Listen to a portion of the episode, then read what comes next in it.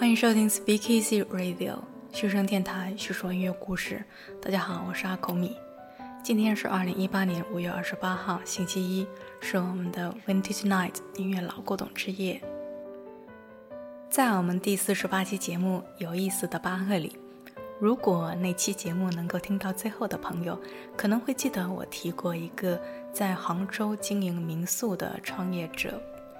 那后来我才知道，他还是一名小小的独立摄影者。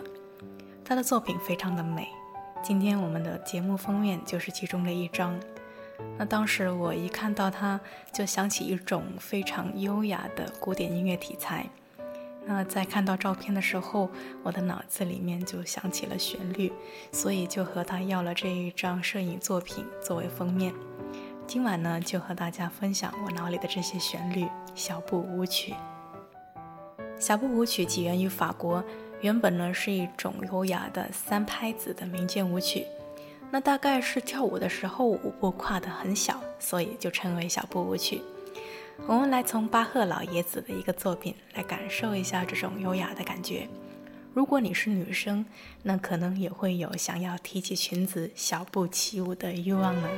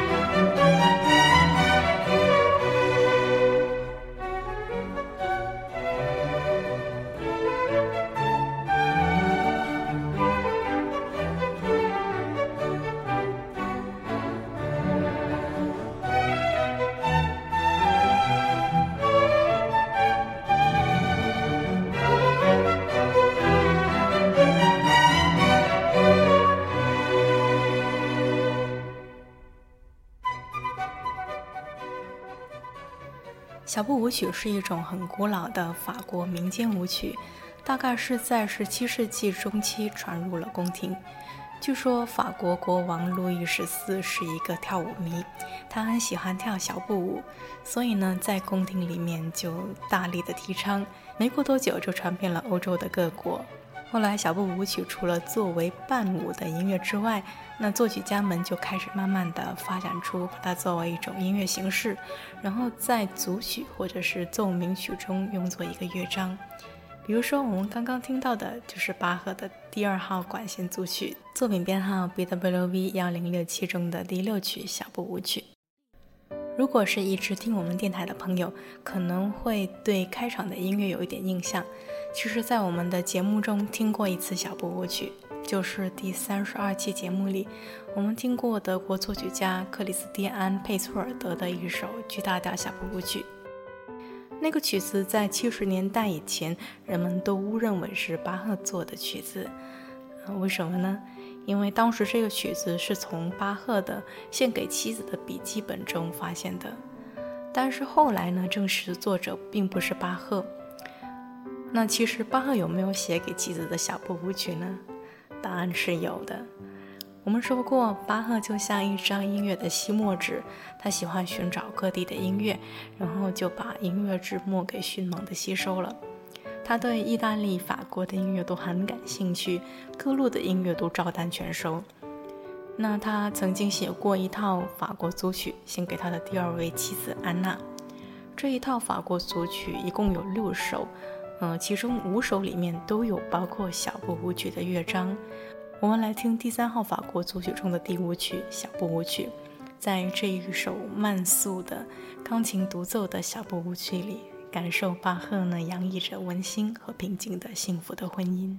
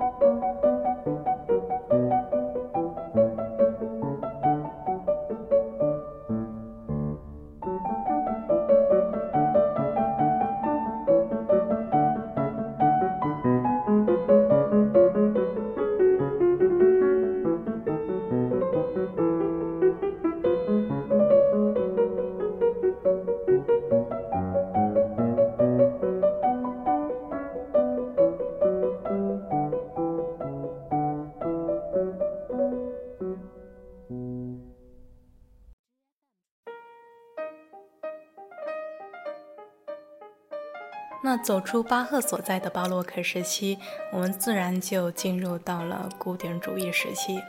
在18世纪中期，小步舞曲被海顿引入到奏鸣曲中的第三乐章使用。那海顿的最大的音乐贡献是提炼了音乐的准则，比如说他巩固了奏鸣曲和交响曲的形式。嗯，奏鸣曲呢包括三个部分：城市部、发展部和再现部。而交响曲呢，一般为四个乐章。第一个乐章是由缓慢的引子开始，以快板结束。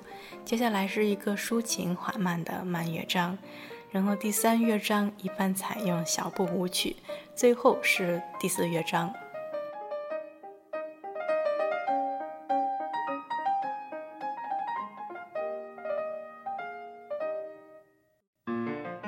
纽约时报》的乐评家哈罗尔德勋伯格说：“海顿以一种直接明了、心平气和，而不是一般艺术家那种神经过敏的态度来对待生活和艺术。海顿的小步舞曲乐章有一种农民式的朝气蓬勃，最后影响了贝多芬的协谑曲。那我们就来听一下由海顿开创并且巩固下来的。”在交响曲中的小步舞曲乐章，海顿的第一百零四号交响曲，D 大调，作于一七九五年。这是海顿最后一首交响曲，其中第三乐章小步舞曲是一个快板 D 大调，在中间，也就是一分五十五秒之后，呃，有一段双簧管和小提琴的齐奏，那后半部是长笛的独奏，我们来听一下。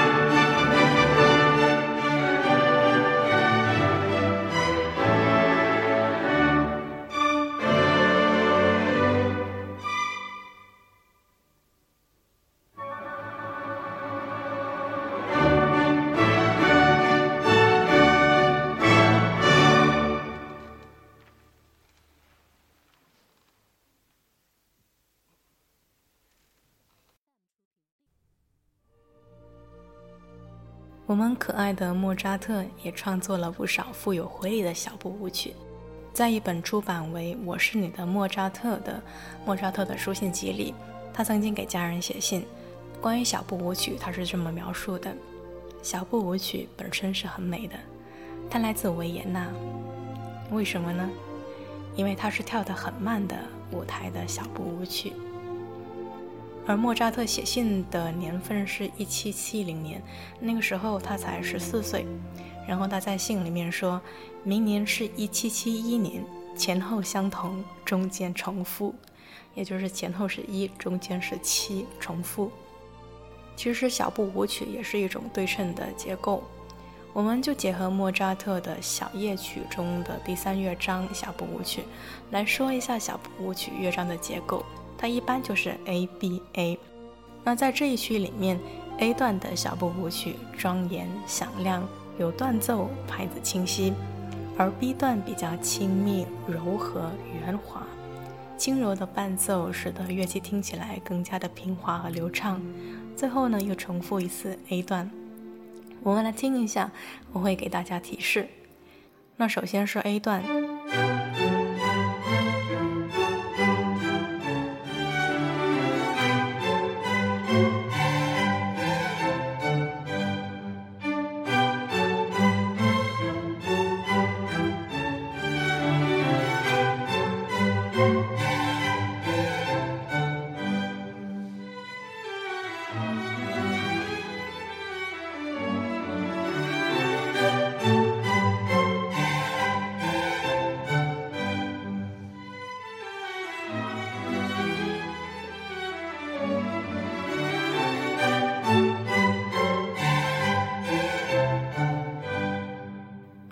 是 B 段。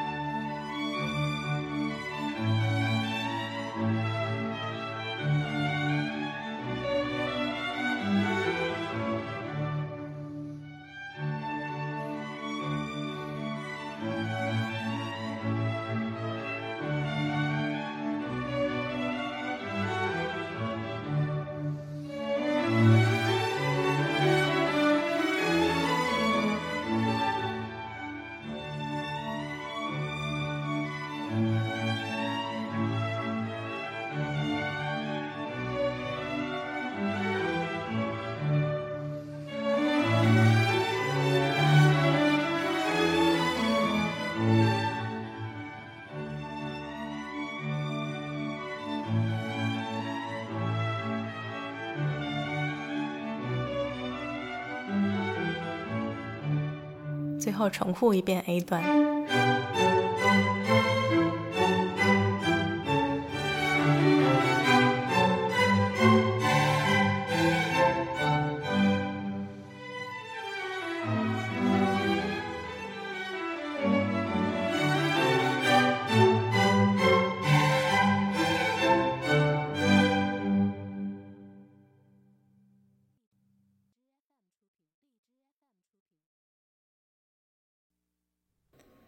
在莫扎特的歌剧《唐璜》中，也有一段小步舞曲，非常的悦耳。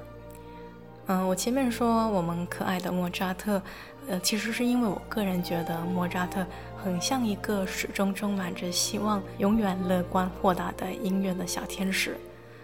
虽然莫扎特也有痛苦和困难的时候，但是最终作为音乐输出的时候，那些痛苦好像已经经过了净化，依然是那样的纯洁无瑕。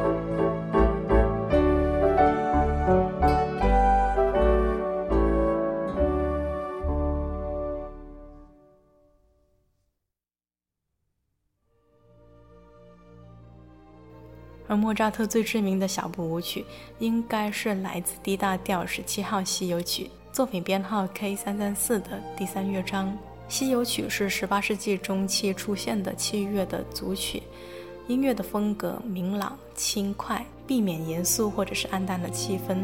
这种音乐经常是在贵族的餐桌边、社交娱乐、祝贺等场面演奏的。第十七号西游曲是莫扎特作于一七七九年。这一曲的旋律非常的明朗美丽，有一种优雅的巴黎的风华，很适合当高雅的娱乐音乐。而让这一个曲子最最有名的是其中的第三乐章小步舞曲。嗯，这一首小步舞曲也经常被称为莫扎特的小步舞曲。它也是一个复合的三段结构 ABA 的结构。中间的一段是小提琴极为华丽的独奏。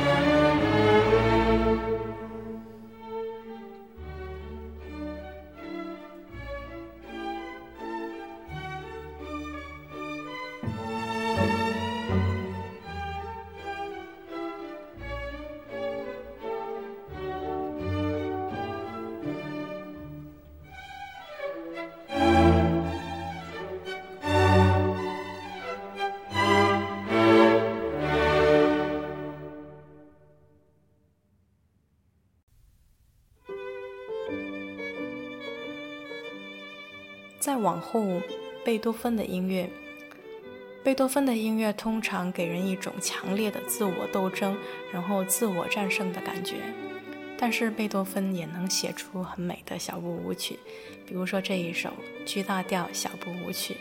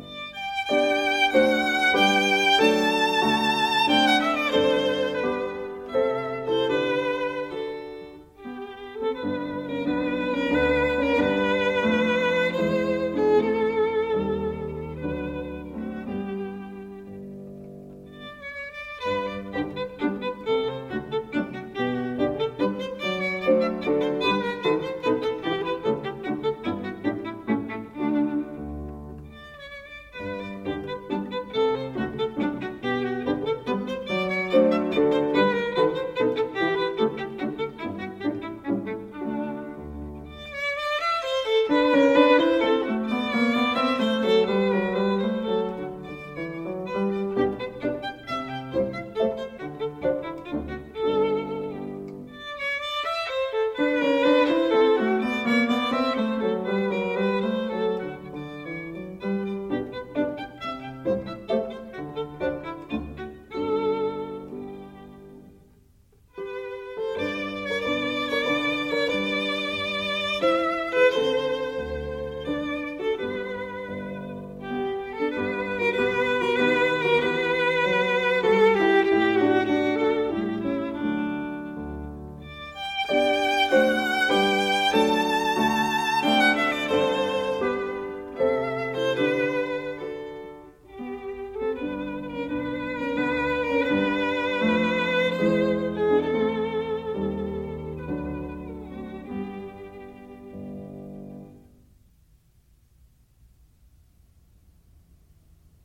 这一首贝多芬第十八号降 E 大调奏鸣曲的第三乐章小步舞曲。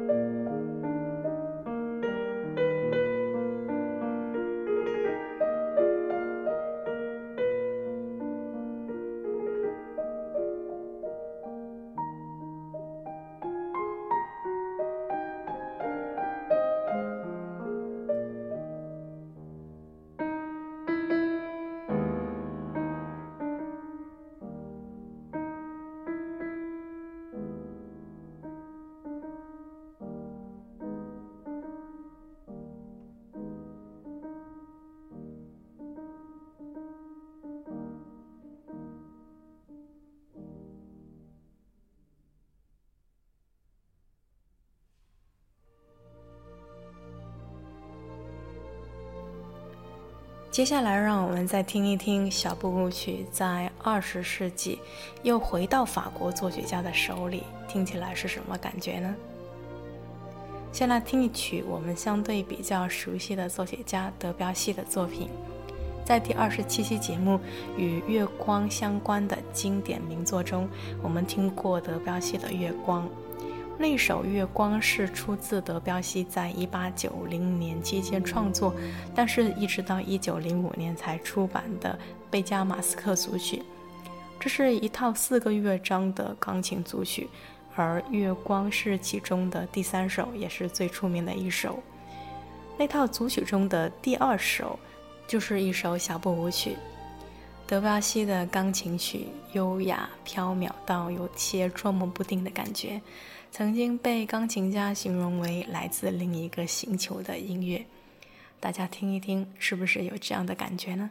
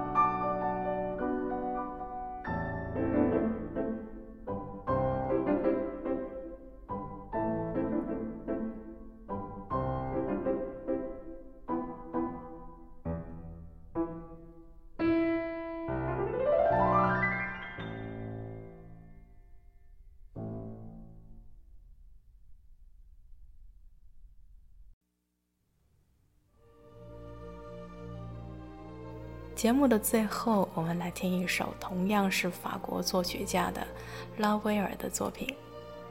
拉威尔生于1875年，他的音乐是以纤细和丰富的情感著称，同时呢，也被认为是20世纪主要的作曲家之一。我们要听的这一支小步舞曲，来自他1903到1905年之间创作的小奏鸣曲。说起来呀，这个小奏鸣曲还有个故事。一九零三年，在巴黎的一本杂志上宣布了一场为钢琴而做的作曲比赛，规则是要写一首不超过七十五个小节的曲子，获胜者就可以赢得一百法郎。拉威尔的一位好朋友正好是这一家杂志的作家，他就鼓励拉威尔去参加，所以呢，拉威尔就为了这场比赛写了一首小奏鸣曲。但是接下来发生的事情就挺尴尬的，拉威尔是唯一的参赛者，但是他却没有获得奖金，因为他的曲子长度多了几个小节，所以说呢，超出了比赛所规定的长度，不符合参赛资格，所以说即使只有一个人参赛，也不能够得奖。不过呢，这个比赛最后也因为杂志社倒闭而不了了之了。拉威尔本人从来没有提起过这一场作曲比赛，但后来我们会知道这件事情还是因为他的那一位作家损友在一篇文章里面爆料。当然啦，到现在我们也不知道是拉威尔当时把小节给数错了，还是忘记了比赛有乐曲长度的限制。不过在当时接下来的两年中，拉威尔就继续写了第二和第三乐章。这首完整的作品就在一九零五年出版，其中的第二乐章就注明了是用小步舞曲的形式写作的，是由优美、流畅、动人的旋律交织而成。关于这个乐章的演奏的提示，拉威尔呢就跟他的钢琴家朋友玛格丽特说：“这首小步舞曲应该用贝多芬降 E 大调奏鸣曲的小步舞曲乐章速度来演奏。”那他提到的这一首贝多芬的小步舞曲乐章，就是我们刚刚节目中听到的那一首。嗯，然后拉威尔强调说，弹奏的时候必须要强调主题旋律中的后半拍重音，才能避免把这个高贵典雅的速度错误的弹奏成简单乏味的华尔兹。嗯，看拉威尔的这个弹奏的提示的这种描述的方法。就觉得有一些些音乐家独有的呆萌的可爱的气息，好吧，嗯，感觉又有些话痨了，那就就此打住吧。下面我们就来听这首拉威尔的小奏鸣曲的第二乐章小步舞曲。今天的节目就到这里了，希望大家都能有一种就像小步舞曲一般翩翩起舞的心情。新生电台，叙说音乐故事，这是我们陪伴你的第六十一天，我们下期见吧。